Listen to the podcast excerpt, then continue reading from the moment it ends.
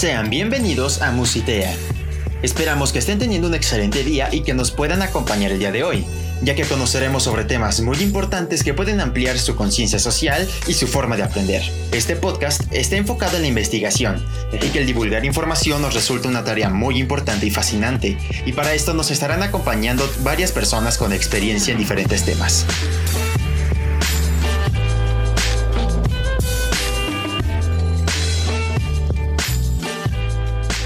Me presento de nuevo, me llamo Rubén López y hoy me estará acompañando también Ángel Cruz. Ángel Cruz, ¿nos podrías comentar por favor cuál es el objetivo del día de hoy? Hola Rubén, el objetivo del podcast del día de hoy es que recordemos los conceptos que platicamos en el último podcast. Ahondaremos en cada uno de ellos para así conocer cómo se relacionan. Ok, muy bien. Entonces el día de hoy tenemos un podcast muy interesante con mucha información nueva y mucha información interesante para todos ustedes. Y para comenzar con estas conversaciones tenemos a Mariana Pérez. Mariana Pérez, ¿cómo estás? ¿De quién nos vas a hablar? Hola Rubén, muy bien, gracias. Y bueno, yo vengo aquí a platicarles sobre la comunicación y el lenguaje. Pero primero, me gustaría recordarles un poco sobre lo que platicamos en el podcast pasado.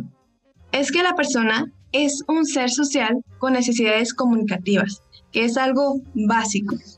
Tanto que la comunicación es un acto de relación humana en el que dos o más personas intercambian algún mensaje, ya sea mediante un tipo de lenguaje, verbal o no verbal, o alguna expresión. Oye Mariana, entiendo que el lenguaje se puede presentar en dos modalidades. ¿Cuáles son y cuál se desarrolla primero? Claro, hay dos modalidades. El lenguaje no verbal es el primero en desarrollarse en la persona, que se puede ver reflejado en la habilidad de imitación, atención compartida, dirección de la mirada, entre otras muchas capacidades que se van desarrollando según se le va estimulando al bebé, para que después empiece el lenguaje verbal, usando gestos comunicativos, pero ahora mediante sonidos y palabras, para así solicitar algo que necesite o que le guste, expresar sus emociones y también pueda anticipar los hechos sociales que van a acontecer ya que un dato interesante es que los niños con trastorno de espectro autista no tienen un uso adecuado o funcional de este tipo de gestos comunicativos. Ok, Mariana, y desde el punto de vista de las neurociencias, ¿qué nos podrías decir sobre el lenguaje? Las neurociencias aquí tienen un papel fundamental, ya que para comunicarnos no solamente un trabajo del área bucolingual, es boca y lengua, sino que también tienen una estrecha e importante relación con el cerebro, ya que hay un funcionamiento neuronal implicado para producir el lenguaje humano. Algunas zonas neuronales que me gustaría platicarles, que están implicadas, son las siguientes. Primero, es el área de Broca, que está encargado de la formulación de las oraciones y de la programación motora para la articulación de los fonemas. El segundo es el área de Wernicke, que tiene la comprensión auditiva y el procesamiento de la selección del léxico durante la expresión. Tercero, tenemos el área 46 de Brodmann, que son las funciones ejecutivas y también bien implicado la comprensión de las oraciones. Cuarto es el fascículo arqueado, que tiene un papel fundamental, ya que conecta las áreas de Broca y Wernicke. Y por último, tenemos al cerebelo, que es el que participa en la fluidez verbal en la evocación o recordatorio de las palabras y en las habilidades metalingüísticas. Ya que ahora les he platicado un poco sobre las neurociencias relacionadas a la comunicación, me gustaría platicarles que el psicólogo Mario Vázquez en su libro La atención educativa de los alumnos con trastorno de espectro autista, por parte del Instituto de Educación de Aguascalientes, menciona que las personas con autismo pueden presentar un mayor o menor nivel de afectación en las funciones comunicativas. Sin embargo, todos, independientemente del nivel de afectación, presentan dificultades en la comprensión y en la expresión, tanto en el componente verbal como en el no verbal. Por último, me gustaría platicarles que las características, ya sean sociales, afectivas, intelectuales y comunicativas, impactan en el funcionamiento social de estas personas, ya que a pesar de no ser un problema de naturaleza psiquiátrica, presenta problemas en su conducta adaptativa que se ve reflejada en su forma de comunicarse e interactuar con otros. Bueno, perfecto, Mariana. Muchísimas gracias por darnos toda esta valiosa información relacionada con el lenguaje y la comunicación. Pero ahora pasaremos con nuestra siguiente persona. La persona que ahora nos acompaña es Mariana Ibarzábal. Mariana, ¿de qué nos vas a platicar hoy? Hola Rubén, el día de hoy les voy a platicar más sobre el autismo. Y bueno, como lo había mencionado en el episodio anterior, el autismo es un trastorno del neurodesarrollo caracterizado por presentar retos en la comunicación, la relación social, existencia de patrones rígidos de pensamiento, conducta o interés y o alteraciones sensoriales que condicionan la flexibilidad y la funcionalidad de la persona. Y entonces, ¿el autismo se podría considerar como una enfermedad? No, el autismo no es una enfermedad, por lo tanto no existe un tratamiento específico. El autismo es una condición que va a acompañar a la persona a lo largo de su vida. Por eso es muy importante la detección temprana, ya que así se puede dar una intervención adecuada. Entonces, esto significa que de seguro todos los días convivimos con gente diagnosticada con autismo y que ni siquiera nos demos cuenta. Pues sí, realmente puede ser eso cierto. O sea, así como nuestro, en nuestro círculo social puede haber personas con diabetes o con alguna condición este, específica, pues sí, o sea, realmente es algo muy común, no es algo físico que se vea, o sea, no es como que traigan una etiqueta en la frente o que tengan cierta característica física muy notable. Entonces realmente puede pasar que en tu círculo cercano exista una persona con autismo o con alguna otra condición, pero sí realmente siento que es algo chance hasta más común de lo que creemos. Por lo que tengo entendido, actualmente estás trabajando con un niño con TEA. ¿Él en qué grado de afectación se encuentra y cuáles características has notado en él? Esa es una muy buena pregunta. El DSM-5 categoriza el autismo en tres niveles. Está el grado 3, grado 2 y grado 1. El grado 3 significa que necesitan una ayuda muy notable. ¿Qué quiere decir esto? Que tienen deficiencias graves en habilidades de comunicación social, verbal y no verbal. También tienen una inflexibilidad del comportamiento y tienen una extrema dificultad para afrontar cambios. El grado 2 significa que necesitan ayuda notable. Esto quiere decir que tienen deficiencias notables en habilidades de comunicación social, verbal y no verbal.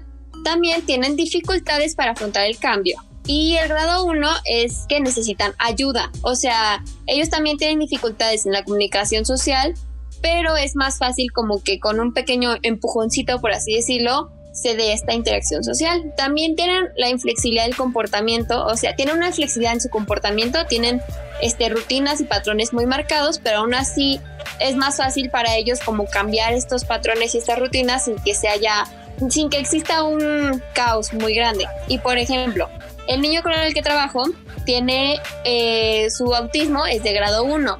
O sea, esto quiere decir que sí tiene algunas conductas propias del autismo. Por ejemplo, se le dificulta la socialización.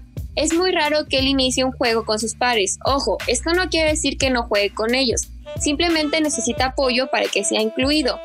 Eh, también tiene gustos algo restringidos. Por ejemplo, a él le gustan muchísimo los tres cerritos y cada vez que ve una casa en algún dibujo es imposible para él no decir que es la casa de los tres cerditos o que lo quiera dibujar o que ponga el lobo o que él quiera ver el cuento, o sea, pues sí tiene muy marcado ese gusto.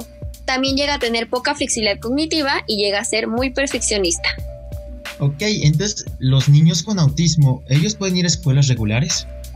Pues mira, en el artículo tercero de la Constitución se menciona que la educación, además de ser obligatoria, será universal, inclusiva pública, gratuita y laica. Es decir, sí se tienen que tomar en cuenta las diversas capacidades, circunstancias y necesidades de los educandos, aunque también esto conlleva muchísimos retos, ya que es muy diferente el proceso de enseñanza-aprendizaje de un niño neurotípico a un niño con TEA.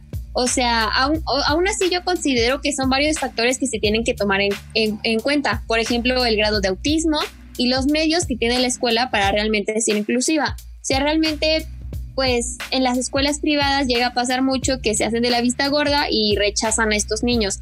O los aceptan, pero tiene que haber como un monitor, un maestro sombra que esté ahí con ellos. Y en las escuelas públicas, pues es ahora sí que más complicado porque, pues sí, o sea, los profesores no están capacitados, eh, la escuela en general no está como adaptada a las necesidades. Aún así considero que por más que digan la constitución, tiene que ir más allá, tienen que realmente haber capacitaciones a los profesores, a los directores, a los padres. O realmente siento que es algo difícil, pero que sí se puede lograr. Excelente, pues muchísimas gracias Mariana.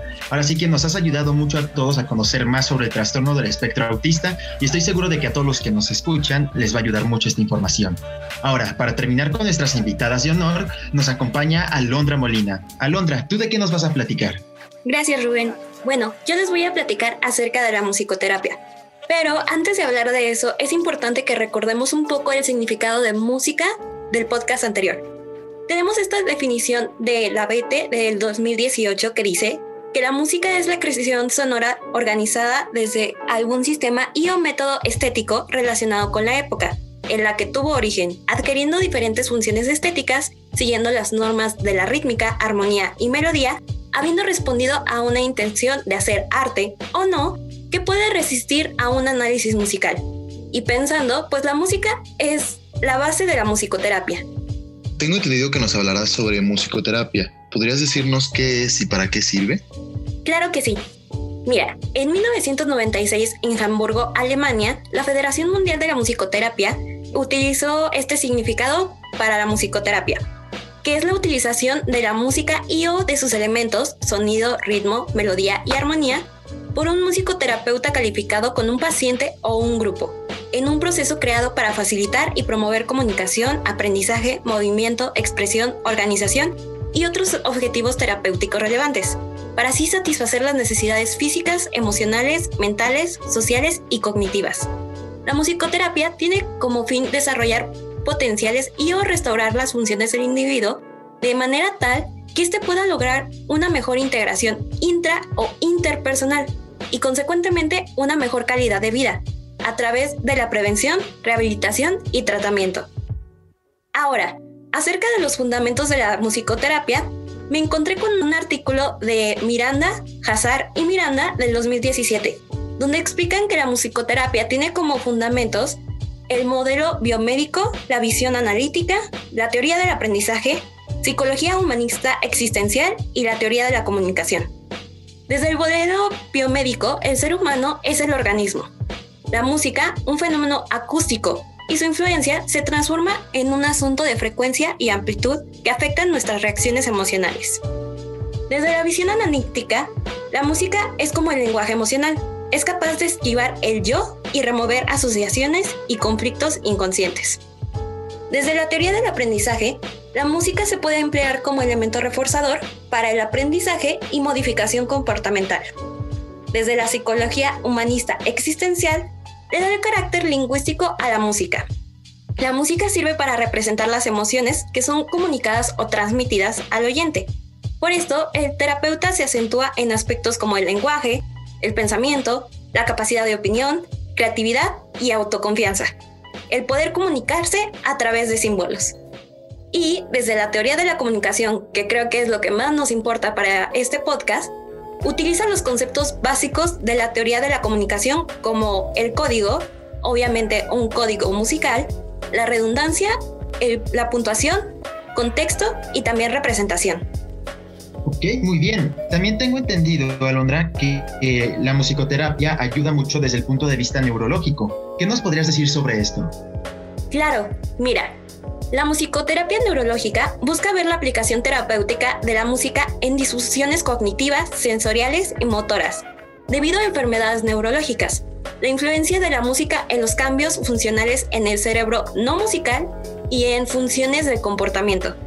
Como ven, la musicoterapia está ampliamente ligada a la comunicación, además de que ahora se está abriendo esta nueva oportunidad del desarrollo de la musicoterapia neurológica, que beneficiará a personas con condiciones como el trastorno del espectro autista. Excelente, pues muchísimas gracias a todos, a todas nuestras invitadas del día de hoy. Nos han dado información valiosísima que yo creo a todos los que han escuchado este podcast nos va a funcionar. Pero antes de concluir con el podcast del día de hoy, tanto Ángel como yo queremos entregarles un par de conclusiones y puntos importantes que quisiéramos resaltar antes de retirarnos. Para empezar con las aportaciones que nos dio Mariana Pérez al inicio relacionados con el lenguaje y la comunicación, pero resulta muy interesante este punto de vista, o más bien este hecho que habla sobre el lenguaje no verbal y el lenguaje verbal. Cómo una persona primero tiene que comenzar a desarrollar la parte no verbal imitando o, o con la mirada y con muchas otras formas de comunicar a otras personas. Eso es algo muy interesante que también reflexionándolo un poco, seguimos utilizándolas ya más adelante en nuestro desarrollo, ya como personas adultas seguimos utilizando mucho el lenguaje no verbal. Y tú, Ángel, ¿qué nos podrías platicar sobre lo, sobre lo que nos platicó Mariana Ibarzábal sobre el autismo? Mira, algo que me impactó demasiado fue el que todos los días convivamos con gente diagnosticada. Como bien lo decía Mariana, no es como que traiga una estafeta o una bandera diciendo que, que, es una persona diagnosticada. Sin embargo, me, me resulta impresionante que todo, todo el tiempo, bueno, casi la mayoría del tiempo convivas con personas y tú ni enterado. Por eso mismo siento que hay que educar a la gente, hay ser más conscientes de ello. Y otro factor que realmente me impresionó fue lo del artículo tercero, que dice que además de ser gratuita y obligatoria, la educación debe ser universal e inclusiva. Por eso mismo es importante tener conocimiento sobre estos temas. Y retomando tu tema anterior del, del lenguaje, con respecto a lo de Alondra, algo que me llamó muchísimo la atención fue de la visión analítica el lenguaje emocional, siento que la música es absolutamente la mejor herramienta para tratarlo. Porque inclusive nosotros, cuando nos sentimos, este, no sé, agobiados, te gusta ponerte tus audífonos, escuchar música y relajarte. ¿O tú qué piensas de esto?